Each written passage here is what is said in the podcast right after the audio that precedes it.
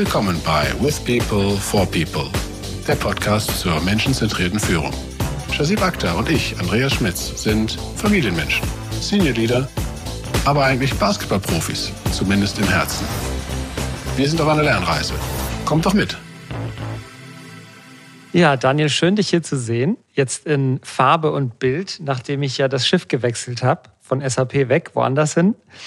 Sind wir jetzt keine Kollegen mehr, aber ich habe ja gemeinsam mit Andreas dieser Tage immer wieder beobachtet, was es so schönes Neues gibt. Unter anderem haben wir dann ein Buch gesehen, was du gemeinsam mit einem anderen Kollegen, mit dem ich schon zusammengearbeitet habe, mit Lennart Keil, veröffentlicht hast. Und ich bin sehr, sehr aufgeregt auf die heutige Episode und freue mich über den Podcast. Super, ja. Vielen Dank, dass ich hier sein darf. Und seit wir das letzte Mal kommuniziert haben, ist ja bei mir auch einiges passiert. Also auch ich bin nicht mehr bei SAP seit, seit Ende letzten Jahres, sondern jetzt als Freelancer für die Themen rund um das Buch, aber auch ganz viele andere mehr, aber da können wir nachher sicherlich noch ein bisschen dazu sprechen. Ach, wie cool. Das heißt, das Thema bietet sogar noch mehr als, ein, als eine Podcast-Episode.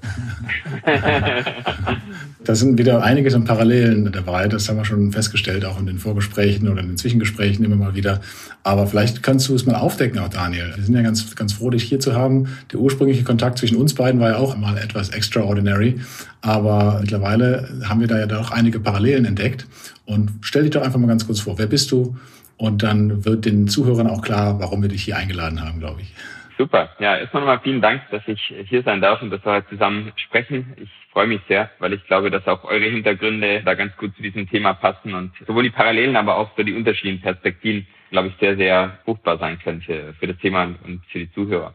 Ja, zu mir ganz kurz. Daniel, Daniel Fournier. Ich habe die letzten 15 Jahre in Multinationals gearbeitet. Ich habe in großen Unternehmen gearbeitet, meistens so an der Verbindungsstelle, an der Intersection zwischen Strategie, Organisation, Führungskräfte, Talententwicklung. Also alle die, die spannenden People and Organization Themen äh, in unterschiedlichen Großkonzernen geleitet, globale Teams, Telekom, Siemens äh, und eben die letzten äh, gut drei Jahre ähm, SAP. Und im letzten Jahr sind dann so viele Themen äh, zusammengekommen und ich hatte immer so ein bisschen den, den Wunsch, ein Buch zu schreiben, ja, aus ein paar Gründen. Und ein, einer der Gründe war, das, was ich immer so auf Bühnen oder mal kurz auf Social Media oder in, in Gesprächen ähm, hier in, in unseren Zirkeln zum Besten gebe, wirklich mal selber in der Tiefe nochmal zu hinterfragen. Und deswegen, genau, es ist ein schönes Buch, ähm, wie wir finden, herausgekommen, äh, Wahlenverlag, äh, Ende März, Lennart Keil und ich. Ähm, Lennart war in meinem Team äh, bei der SAP leitet dort weiterhin die, die globale Organisationsentwicklung. Und ja, wir sind, glaube ich, bei einem Bier mal auf den Titel Unlearning Hierarchy gekommen.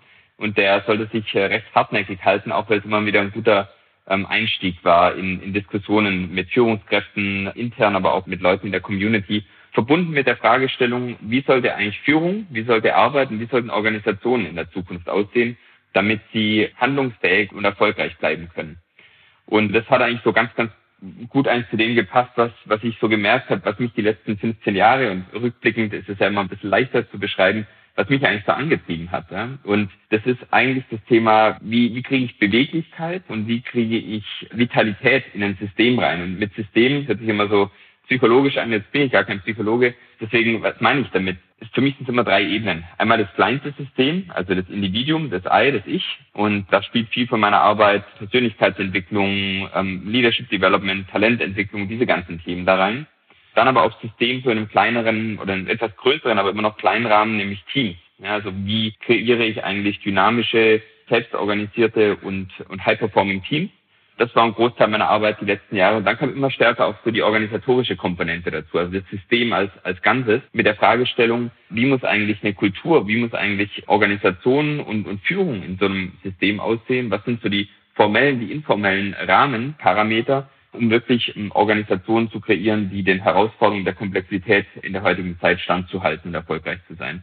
Und diese drei Ebenen haben sich ähm, in irgendeiner Art und Weise in dem Buch dann auch verbunden. Und wie es wahrscheinlich viele Autoren sagen würden, am Ende kam ein ganz anderes Buch raus als das, mit dem man angefangen hat. Aber das ist wahrscheinlich der Pfad des Lebens und der Pfad des, des Autors. Also, ja. Schöne Reise. Und ich meine, das war mal eine Ansprache von Steve Jobs, der gesagt hat, rückblickend lässt, lässt sich das Leben immer ganz schön erzählen, weil die Punkte, die man so im Leben erreicht und dann so abhakt, diese Punkte machen im Vorfeld oft nicht so einen großen Sinn, aber rückblickend lässt sich das immer sehr schön erzählen. Wie ich quasi zu meiner Aufregung kam äh, bezüglich dieser Episode ist, was du bei dir auf dem LinkedIn-Profil stehen hast, weil da steht Cultivating Leadership Organizations and Work that Our Future Needs. Das finde ich cool, weil das ist quasi rückwärts gedacht. Ne? Also du überlegst ja, was haben wir denn für vielleicht Herausforderungen, Probleme in der Zukunft, die wir lösen müssen? Und was brauchen wir dann auch für Menschen, die das tun? Und was brauchen wir dann aber auch wiederum für Führungskräfte, die das sozusagen kultivieren und ermöglichen. Und eine Sache, die ich wunderschön finde, ist, auf eurem Buchcover sieht man nämlich auf der einen Seite links ein Organigramm, ein Org-Chart, wie es jeder kennt, und rechts löst sich das so ein bisschen auf und die Kästchen verschwinden da so wie Vögel im Horizont. Und was ich sehr schön finde, ist, dass ja im Alltag, den ja auch Andreas sehr, sehr gut kennt, aus seiner Corporate-Karriere oder Corporate-Zeit und ich auch, ja du den Unterschied hast zwischen Aufbauorganisation und Ablauforganisation. Die Aufbauorganisation ist ja typischerweise sehr starr in diesen Kästen, wie das auch beim Org-Chart eben aufgemalt ist. Und der Ablauf, der ist manchmal so ein bisschen fluid, wenn die Unternehmenskultur das zulässt, aber oft auch leider sehr starr am Aufbau orientiert. Und diese Trends, äh, was heißt Trends, es gibt ja schon länger, dieses agile Arbeiten beispielsweise, das soll das ja so ein bisschen aufbrechen und im Prinzip ähm, die Leute Richtung Kunde ein bisschen freier machen. Ist das alles etwas, was wir schon lange sehen? Ist, ist eine Frage an dich, Daniel, und auch gerne Andreas, wenn du was ergänzen magst zu der Frage. Und die daran angelehnte Frage wäre noch, wenn das länger gesehen wird, wird es erst jetzt begonnen, ernst genommen zu werden oder siehst du da schon seit längerem einen Trend? Ja, ganz wichtige Frage, ähm, die ich wahrscheinlich auch nur teilweise beantworten kann. Also ich fange mal damit an. Das hat schon Albert Einstein gesagt, es gibt für komplexe Lösungen keine, keine einfachen Probleme. Das, das Thema ist, und jetzt so zu deiner, zu deiner Frage, Shazib, was ich immer noch sehr vielen Organisationen sehe, ist, wir versuchen, eine komplexe Welt, eine nonlineare Welt mit linearen Lösungen zu adressieren.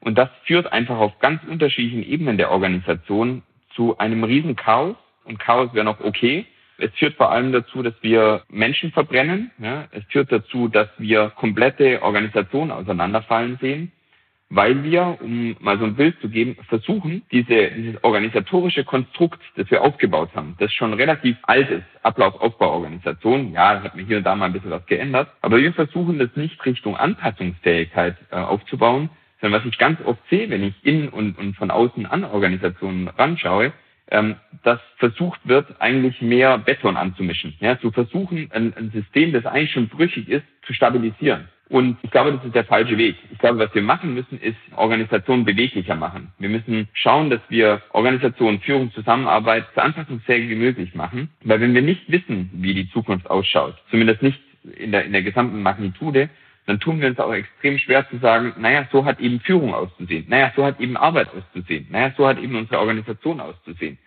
Und ich glaube, das ist die große Schwierigkeit, dass wir diese Komplexität, die da draußen herrscht, oft ein Stück weit negieren und weiterhin versuchen, mit althergebrachten ähm, Lösungen die Probleme, die Herausforderungen anzugehen. Ja, und ich glaube, das ist neu, das ist anders.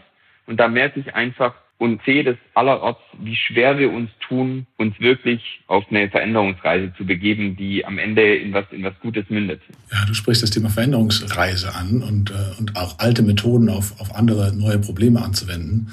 Ähm, und, und da sehe ich das Risiko, was ab und zu eben als solches gehalten wird, aber eine alte Methode ist, dass ich die Struktur anpasse, um damit Verhalten zu ändern. Und ich glaube, ähm, das ist ja nur, wie du auch geschrieben hast, in dem System ist die Struktur nur ein Element.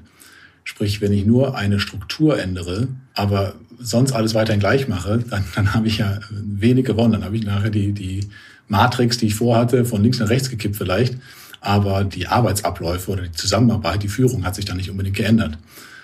Währenddessen ich, wenn, wenn ich das ganzheitlich angehe, das ganze System, dann muss es ja auch zusammengreifen. Ja, dann kann ich die, kann ich eine Struktur bauen, die das Ganze unterstützt eine neue Arbeitsweise oder eine flexiblere oder eine offenere. Ja, aber ich muss, glaube ich, immer an allen Enden schauen. Hier sind wir wieder bei der Komplexität. Wenn ich in einem Schräubchen drehe, dann, dann muss ich ein anderes auch noch nachstellen, damit es zusammenpasst und damit es was Tragfähiges wird dann am Ende. Wie siehst du das?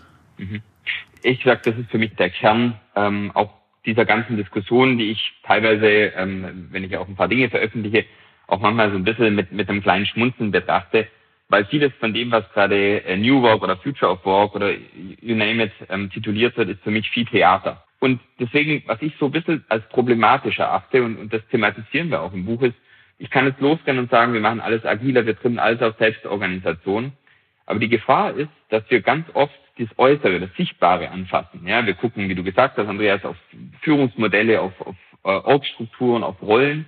Und ich sage nicht, dass das nicht, nicht gut ist. Ja, das ist für mich auch total notwendig. Nur es ist eben nicht hinreichend, weil wir eines verpassen, und das ist, weil wir mit der Komplexität nicht umgehen können, nämlich ins Innere dieser Systeme zu gucken ja, und zu überlegen, was bedeutet denn das? Was haben wir eigentlich für dahinterliegende Menschenbilder? Was haben wir für Annahmen, für unausgesprochene Denkmuster in der Kultur, in einem Unternehmen, aber auch ganz individuell, die uns zurückhalten. Ja, ich habe immer so das Bild von einem rostigen Anker vor Augen. Der hängt so unten drin ja, und wir versuchen äh, schneller, schneller, schneller aus dem Hafen zu kommen, ja, aber wir kommen nicht voran und fragen uns, warum denn? Wir haben doch irgendwie einen neuen Kapitän. Wir haben doch irgendwie das Boot neu angestrichen. Aber wir haben eben nicht den Fokus darauf gesetzt, wie arbeiten wir eigentlich, wie kriegen wir dieses Schiff eigentlich sinnvoll aus dem Hafen und wie kriegen wir und steuern das in eine, in eine Richtung, die purpose-oriented, die, die, die zweckorientiert ist, für die Menschen, die auf diesem Schiff äh, sitzen, aber durchaus auch für das Ökosystem und für unsere Kunden außerhalb.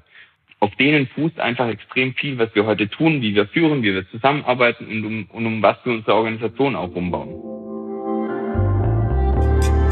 Gefällt dir die Folge bis jetzt? Dann abonniere doch unseren Podcast kostenlos auf Apple, Spotify oder unsere Webseite, um keine weiteren Folgen zu verpassen. Lass uns doch bei dem Unlearning gerade mal bleiben. Das Thema ist ja, ist ja, wie du sagst, gar nicht so, so ohne. Und jeder, der, ich weiß nicht, ob ihr das Video kennt von Leuten, die äh, Fahrrad fahren und dann letztendlich mal dieses umgekehrte Lenken äh, versuchen, ja, wo du eben nicht nach rechts steuerst und normal nach rechts fährst oder du fährst aber nach links, die Leute fallen auf die Nase. Und die, die Fahrrad fahren können, fallen lange auf die Nase. Die, die nicht Fahrrad fahren können, also Kinder, noch im jungen Alter, die das probieren, die haben das sehr schnell drauf, weil die das Alte nicht verlernen müssen. Also wie du sagst, die Muster sind eben noch nicht eingebrannt, nenne es jetzt mal umgangssprachlich, sondern können neu geschaffen werden. Aber wenn du was eingebrannt hast und das verändern musst, ist das wesentlich schwieriger. Ich glaube, aus dem Sport auch gibt es ja genügend Beispiele. Ich weiß nicht, ob du das mal machen musstest. Ich musste meinen, meinen Sprungwurf mal komplett umstellen, weil, weil der irgendwie nicht mehr so ganz getaugt hat in den höheren Ligen.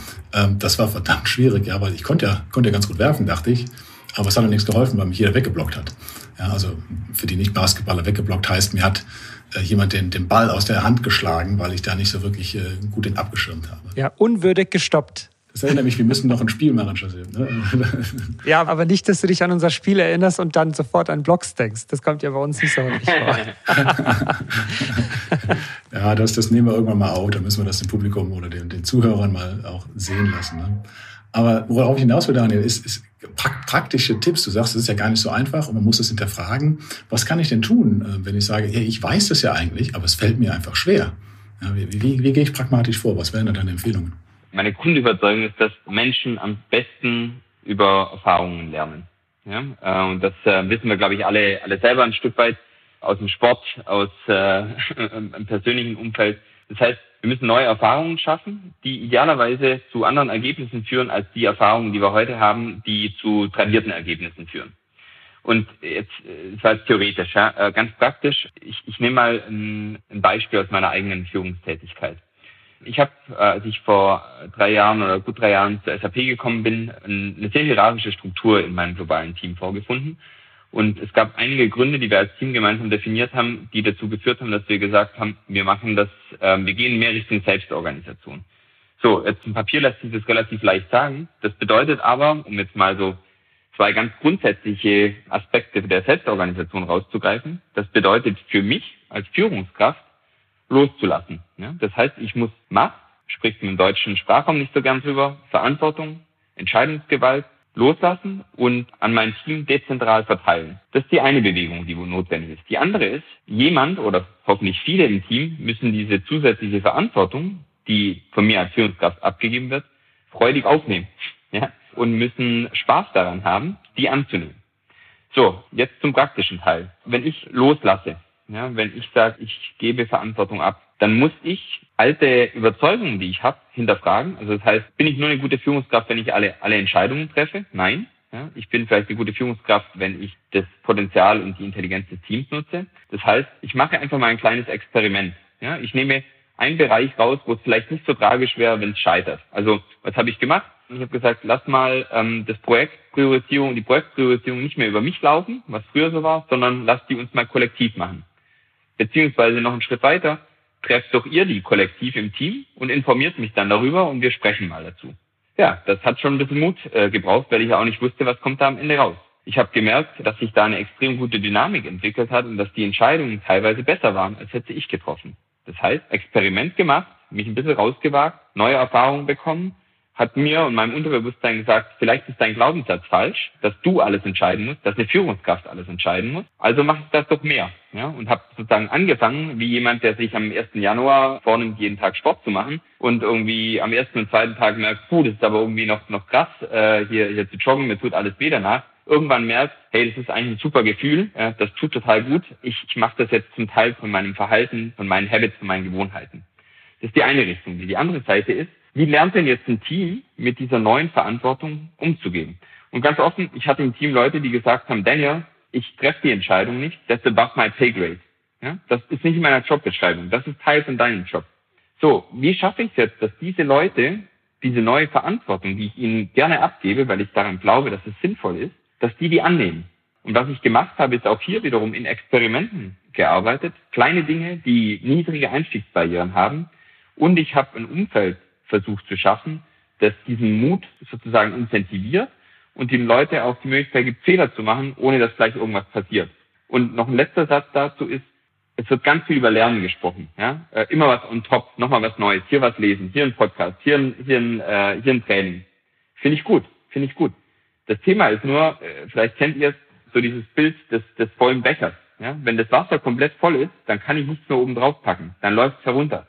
Also müssen wir lernen, mal ein paar Dinge rausnehmen aus dem Glas, Dinge, die vielleicht nicht mehr wichtig sind, die nicht mehr relevant sind, die nicht mehr hilfreich sind, damit wir wieder Freiheit, Kapazität haben, neue Glaubenssätze, neue Überzeugungen da reinzulegen, damit ich dann anders arbeiten kann und anders führen kann. Mhm. Schönes Bild. Ich glaube, das funktioniert und ich würde auch sagen, das Konzept ist gekauft. Jetzt stell dir mal vor, du hast in einer Führungsmannschaft einer größeren Organisation zwei Leute. Der eine Manager, der behält den ursprünglichen Kurs bei und der andere, der fängt jetzt an und sagt, ich schneide jetzt mal bestimmte Zügel ab, ja, oder lockere die, wie du es vorhin beschrieben hast, ne, in einem bestimmten Bereich. Und dann klappt das vielleicht aber nicht, weil dann bestimmte Sachen dann nicht mehr so laufen und dann kriegt die Führungskraft oben drüber, die die ganze Organisation leitet, vielleicht irgendwie ein rotes Warnlämpchen angezeigt und sagt, okay, was ist bei dir los? Also die Frage dahinter, die ich stellen möchte, ist, ist das ein Thema, für das man vielleicht auch mehr Zeit braucht oder vielleicht auch Aufklärungsarbeit leisten muss, weiter nach oben auch. Dass man sagt, guck mal, lieber, lieber Chef, ähm, ich probiere in meiner Organisation was Neues aus, weil ich glaube, dass das uns allen langfristig hilft. Aber das kann zur Folge haben, dass wir da vielleicht eine gewisse Zeit dann auch äh, nicht äh, die Ergebnisse haben oder ein paar Hiccups bekommen werden. Ist das, ist es praktisch dann, dann guter, guter Best Practice? Oder äh, erste Frage, Erkennst du das Problem? Siehst du das? Und die zweite Frage wäre, wie würdest du das machen? So wie ich es vorgeschlagen habe oder anders? Ich bin großer Fan von Grassroots-Initiativen. Ja? Und jemand, der ein Buch über Unlearning Hierarchy schreibt, äh, sollte das wahrscheinlich auch sein. Gleichzeitig ähm, ist meine ganz eigene äh, Lebens- und, und, und, und, ähm, und Arbeitserfahrung, es braucht Leute an der Spitze von der Organisation, die einen gewissen Glauben haben, die müssen noch nicht wissen, wie es im Detail funktioniert, aber die einen gewissen Glauben haben, ähm, dass sie sagen, es ist gut, manchmal Dinge einfach komplett zu hinterfragen und auch ähm, die Art und Weise, wie wir in der Organisation beispielsweise Führung belohnen, Führung verstehen, also als Führungsverständnis haben, das nochmal fundamental zu hinterfragen und diesen Experimenten, diesen kleinen oder auch größeren, einen Schutz geben, äh, einen Raum geben und auch nicht nach einer Woche sagen, können wir schon die KPIs liefern, die diese Transformation mit sich gebracht hat. Und dahinter steckt, ähm, ich nehme mal nochmal so ein Bild, ich spreche ja viel in, in, in diesen Bildern und, und Glaubenssätzen und Grundüberzeugungen. Viele von uns kennen diese E-Mail ähm, effective immediately oder mit sofortiger Wirksamkeit. Ja, eine E-Mail, die vom meistens vom Vorstand oder von der Strategieabteilung ins Postfach fliegt. Und da steht dann drin, der Meier reportet nicht mehr an den Müller, sondern jetzt äh, an die Frau Herrn. Und die Frau Herms übernimmt noch Abteilung XY und ähm, der Herr Müller äh, oder der Herr Meier verlässt jetzt das Unternehmen. Ja? Und das ist alles ab morgen effektiv, ja? morgen umgesetzt. So, da stecken zwei Grundannahmen drin, die wir alle wissen, die falsch sind. Einmal sofort. Organisationen sind organische Strukturen, ja, sind Verbindungen und, und Beziehungen. Da wird sofort erstmal gar nichts passieren. Nur weil ich in einem anderen Kästchen sitze, höre ich jetzt nicht auf, mit dem einen oder anderen zu arbeiten oder zu reden. Und nur weil ich in einem anderen Kästchen sitze, fange ich jetzt nicht an, meine Kollaboration ganz anders aufzustellen. Also das braucht Zeit. Gibt ganz ähm, spannende äh, Forschungszweige ähm, der Netzwerkanalyse. Ähm, will ich jetzt nicht weiter ausführen, aber total ähm, hilfreich, sich das mal anzugucken. Ganz spannend. Und die zweite Fehlernahme dahinter ist, ähm, dass es wirksam ist. Ja? Natürlich ist es irgendwie wirksam, ja? wenn ich eine Restrukturierung mache, wenn ich ähm, Org-Charts äh, verändere. Nur dahinter steckt sozusagen der Glaube, dass die Organisation gleich das Org-Chart ist. Und wenn ich diesem Grundgedanken, diesem, diesem ähm, Glaubenssatz nachgehe, dann ist es nur konsequent, dass ich sage, naja, und wenn ich dann die Kästchen, wenn ich aus fünf Kästchen drei mache und die nicht von links auf rechts, sondern von rechts auf links drehe, dann arbeiten die Menschen auch gemeinsam ganz anders und, und anderen sie äh, entgegen. Und das ist halt eine sehr mechanistische Annahme, ein sehr mechanistisches Bild von Organisationen, dass dieser dynamischen Zeit und der Organik, sage ich mal, von Menschen, von Gruppen von Menschen äh, und von gesamten Organisationen nicht, nicht entspricht. Ja, das ist einfach, das, das passt nicht. Und, und auf der Oberfläche fühlen wir, spüren wir das und sehen das jeden Tag. Und gleichzeitig wird weiterhin munter restrukturiert, munter reorganisiert. Und es ist so ein bisschen wie, ähm, ich war vor, vor, vor zwei Wochen ähm, in Hamburg in der Elbphilharmonie. Ähm, es ist so ein bisschen wie, wenn wir uns den ganzen Tag darüber unterhalten würden, wie wir jetzt die Orchesterbestuhlung äh, verändern und die Stühle von links nach rechts drücken, uns aber nicht mit dem Gedanken auseinandersetzen, was für ein Stück wollen wir denn eigentlich spielen? Ja, was für Instrumente sind eigentlich in diesem Orchester und welches Lied welche Art der Musik wollen wir dem Publikum eigentlich geben?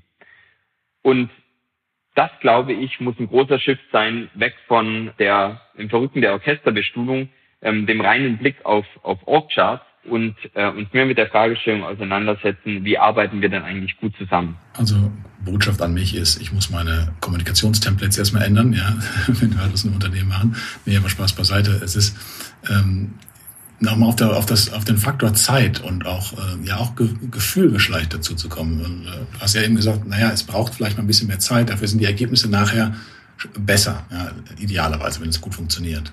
Es ist halt nicht mehr so linear. Ich habe halt nicht mehr den Fünfjahresplan, den ich schön in Scheiben schneiden kann und da geht alles linear wie in, bei einer Maschine, sondern es geht mal auf und ab und auf und ab und nachher geht es idealerweise auf, auf, auf. Es fühlt sich aber ja trotzdem, das ist vielleicht auch nur menschlich, blöd an erstmal. Wenn ich sage, naja, ich kann halt nicht den sofortigen Quick Win nachweisen. Ja, das sind ja häufig nach diesen, das sind Low-Hanging Fruits, Quick Win, wie auch immer. Aber diese Thematiken, wie du sagst, das braucht ja eine gewisse Zeit. Ich sehe vielleicht nicht von Anfang an greifbare, bessere Resultate. Ja, das, das ist, das ist, glaube ich, das, das ist dieser, dieser Schmerz, den man vielleicht auch überwinden muss. Ja, da auch wieder das, das Gelernte. Ich, äh, das Gelernte ist, ich muss Fortschritt zeigen, äh, wobei Fortschritt ja noch kein Ergebnis irgendwo ist. Ähm, das halte ich für eine große Herausforderung, die einfach bei jedem im Kopf auch anfängt, ja, sich selber, wie du sagst, auch zu hinterfragen. Muss das denn unbedingt sein?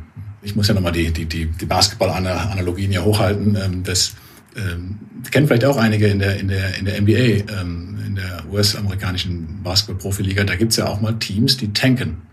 Sprich, die absichtlich letztendlich nicht verlieren, aber nicht besonders gut spielen, weil sie das Team neu aufbauen wollen. Weil sie gemerkt haben, okay, in der aktuellen Phase sind wir nicht ganz so äh, wettbewerbsfähig. Wir brauchen neue gute Talente und in der NBA ist es so, ja, wenn man je niedriger man nachher rauskommt in der Tabelle, umso besseren Zugriff auf neue Talente bekommt man. Und das sind ja echt lange Zyklen. Und für jemanden, der jetzt mal aus deutschen Fußball gewohnt ist, zu sagen, hey, ähm, da gibt jetzt mal ich, absichtlich, die nächsten fünf Jahre werden mies, damit ich dann wieder aufbauen kann. Ich glaube, das ist eine ganz andere Denkweise, zu sagen, ich denke an das Ganze langfristig und an das Ergebnis, wenn ich Meister werden will, muss ich vielleicht mal umbauen. Aber das ist äh, vielleicht auch kulturell bedingt eine ganz schwierige Geschichte, finde ich. Aber wie, wie, wie siehst du das? Total. Und da, da muss man nicht nur in Organisationen schauen, sondern kann man in die Politik gucken. Ähm, äh, natürlich versucht man immer Dinge nachzuhaschen, die einen schnellen Effekt haben. Und es ist immer grundsätzlich nichts dagegen einzuwenden, zu sagen, ja, es gibt ja durchaus auch ein paar Big Wins und manchmal ist es ja einfach auch gut, das wissen wir alle, dass man in einer Organisation einfach auch äh, schnell mal positive Ergebnisse zeigen kann, weil das zur Motivation beiträgt. Ja. Wenn es aber an dieser Oberfläche bleibt, dann können wir halt keine ähm, tiefergreifenden Veränderungen treiben. Ich bin ein großer Fan von Experimenten, ja, weil einfach, das nimmt den Druck raus. Ja. Wenn ich sage, ich mache ein Experiment, dann suggeriere ich auch, dass ich noch nicht 100% weiß, ob das die richtige Lösung ist. Ja. Und ich kriege aber Menschen hinter mich, die da mitgehen und sagen, ja, wenn es ein Experiment ist, dann lasst uns gemeinsam versuchen. Ja. Ähm, die wenigsten unserer Entscheidungen sind irreversibel. Die, die sind, ja, muss man vielleicht ein bisschen länger drüber nachdenken. Bei den anderen sage ich, lossegeln, lasst uns versuchen. Ja, ist it safe enough to try, wie es oft heißt. Ähm, und wenn die Leute keine größeren Einwände haben, dann lasst uns loslegen. Und deswegen bin ich da ein großer Fan von vielen parallelen, parallel laufenden Experimenten, die man auch ähm, immer wieder hinterfragt natürlich, über Retros, über ähm, Meta-Diskussionen dazu und das eine oder andere auch wieder stoppt. Ja, das passt zu der Zeit, das passt zu der Komplexität in dem Umgang damit. Alles andere wäre sozusagen ähm, wiederum sich zu stark auf die Planung zu konzentrieren, auf die Strategie fünf Jahre. Ähm, ja, ich glaube, wir haben spätestens mit Corona jetzt ähm, leider mit, mit, mit der Ukraine, mit den Lieferketten gemerkt, ich brauche mich eigentlich nicht äh, über fünf Jahre ähm, unterhalten, sondern ich sollte mal gucken, dass ich irgendwie äh, ein paar Szenarien für, für die nächsten eins bis maximal zwei Jahre habe. Was wir ganz gerne immer machen, äh, Andreas und ich, ist am Ende einer jeden Episode so ein bisschen über die Key Takeaways zu sprechen. Ich kann ja mal vielleicht, äh, weil ich den Vorschlag jetzt gemacht habe, auch den Start machen und einfach mal sagen, was ich so mitgenommen habe. Also die letzte Ausführung, die du jetzt gemacht hast, da muss ich dauernd denken an eine Aussage, die auch Steve Jobs mal gemacht hat, ähm, nämlich, wenn du gute Leute einstellst, dann musst du denen eigentlich nicht sagen, was sie machen sollen, sondern du stellst die guten Leute ein und dann fragst du sie, wie sie es machen wollen. Das war irgendwie so eine meiner Konklusionen. Das nächste Thema ist, ähm, was ich von dir gehört habe, ist, Leadership muss das Prinzip verstehen. Das ist ja beim Agile Manifesto genauso. Wenn das Leadership das nicht versteht, das nicht in die Sprache aufnimmt und wirklich dahinter steht und loslassen kann, vertrauen kann, dann funktioniert das nicht. Dann kannst du auch die Rollen umlabeln, aber es wird keine Agilität entstehen. Und das Letzte ist, was ich mitgenommen habe, das ist eine Art Change, ja. Also wenn man etwas unlernen will, also unlernen will. Andi hat ja das Beispiel gebracht mit dem Basketball werfen, ne? also ein Jumpshot verändern, das ist wahnsinnig schwer, weil du hast ja die doppelte Reise. Du beschreibst ein Blatt nicht neu, sondern du löschst erstmal ein paar Teile weg, ja, oder veränderst ein paar Teile. Und das Bestehende wegzubekommen ist natürlich äh, wahnsinnig schwer, weil das so eingeschwungen und eingespielt ist und einem auch Sicherheit gibt. Ne? Und deswegen dauert das einfach. Das sind so meine Takeaways. Was wären, äh, Andi, vielleicht, wenn ich den Ball an dich weitergeben darf, was sind denn deine Takeaways? Klar, ich finde das, du sagtest, die, die Veränderungsreise und die ist manchmal auch äh, schwierig und äh, mühsam. Und da gefällt mir das Thema Experimentieren extrem gut. Und das, das wissen ja auch meine, meine Teams, dass ich da auch großer Freund davon bin, äh, dadurch ja auch Angst zu nehmen. Du sagtest, dass ich, habe dann nicht die Erwartungshaltung, ein Experiment ist ja nicht äh, mit einem Erfolg verknüpft, sondern der Erfolg vom Experiment ist ja, ich habe eine Erkenntnis gewonnen, äh, dass etwas funktioniert oder nicht funktioniert. Und, und das halte ich für so wichtig, äh, das nicht unter Druck geschehen zu lassen, ne? weil du auch sagtest, äh, effective today, wie bei den Organisationsannouncements, naja, äh, das ist ein gewisser Druck, der da dann entsteht, dass irgendwas jetzt sofort funktioniert und experimentieren halte ich für ein extrem gutes Mittel, gerade wenn ich etwas verlernen muss, äh, was Neues machen muss, um da eine gewisse Sicherheit zu bekommen, auch, auch eine psychologische Sicherheit für mich. Also das finde ich einen ganz wichtigen Aspekt. Aber Daniel, was hast du äh, mitgenommen aus dem Gespräch? Ja, glaube ich, an, an vieles ähm, kann ich anschließen. Mir gefällt natürlich auch immer die, die, die Sportanalogie, ähm, weil ich selber äh, ein, ein, ein großer Freund des praktizierenden Sports bin, aber, aber auch viele Sportarten immer, immer beobachte. Und ich, ähm, ja, man kann sicherlich nicht alles vom Sport ableiten, aber doch, doch einiges. Was für mich heute nochmal rauskam, ähm, ist im Sport, in der Organisation, aber auch in, in unserer Welt da draußen, außerhalb der Organisation, ist, ähm, dass wir mehr Beweglichkeit brauchen. Ne? Beweglichkeit als Grundvoraussetzung für Veränderung. Ähm, das ist für mich ein ganz ähm, wesentlicher Aspekt.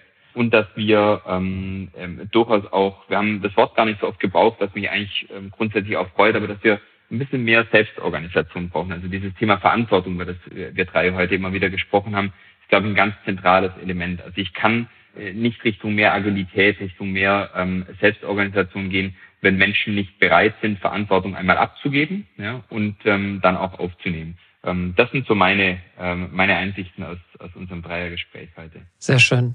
Daniel, ich hoffe, dass dir die Aufnahme dieser Episode mindestens genauso viel Spaß gemacht hat wie uns. Ähm, ich würde dir gerne persönlich alles Gute wünschen auf deiner Reise. Es ist ja auch im Prinzip ein Change, den du begleitest, genauso wie Andi und ich auch mit diesem Podcast versuchen, ähm, ein paar Sachen natürlich erstmal zu lernen, aber auch anzustoßen, Sachen, die wir gerne anders erleben möchten, die dann auch wirklich für uns umzusetzen. Und ich hoffe, dass du auf deiner Reise möglichst viele Leute erreichst, ja, und die ähm, nötigen Änderungen, wie du das beschreibst, auch ähm, anträgern kannst. Also vielen, vielen Dank für deine Zeit und weiterhin viel Erfolg. Ganz herzlichen Dank. Danke für die Einladung, für die Möglichkeit, ähm, ähm, über diese Themen zu sprechen, weil ich wirklich von Herzen aus glaube, dass es extrem wichtig ist und ähm, dass wir auch einen ganz wichtigen Beitrag dazu leisten ähm, können, ähm, wirklich diese Beweglichkeit ähm, und Zukunftsfähigkeit mehr in unsere Organisation und Führung zu bringen. Danke euch für den Podcast und für die Einladung. Da haben wir ein gleiches Ziel und bis bald auf dem Café in München. Bis bald. Ciao, ciao.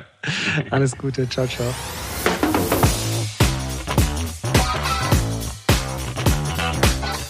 Das war With People for People. Lasst uns die Arbeitswelt gemeinsam ein bisschen besser machen durch menschenzentrierte Führung.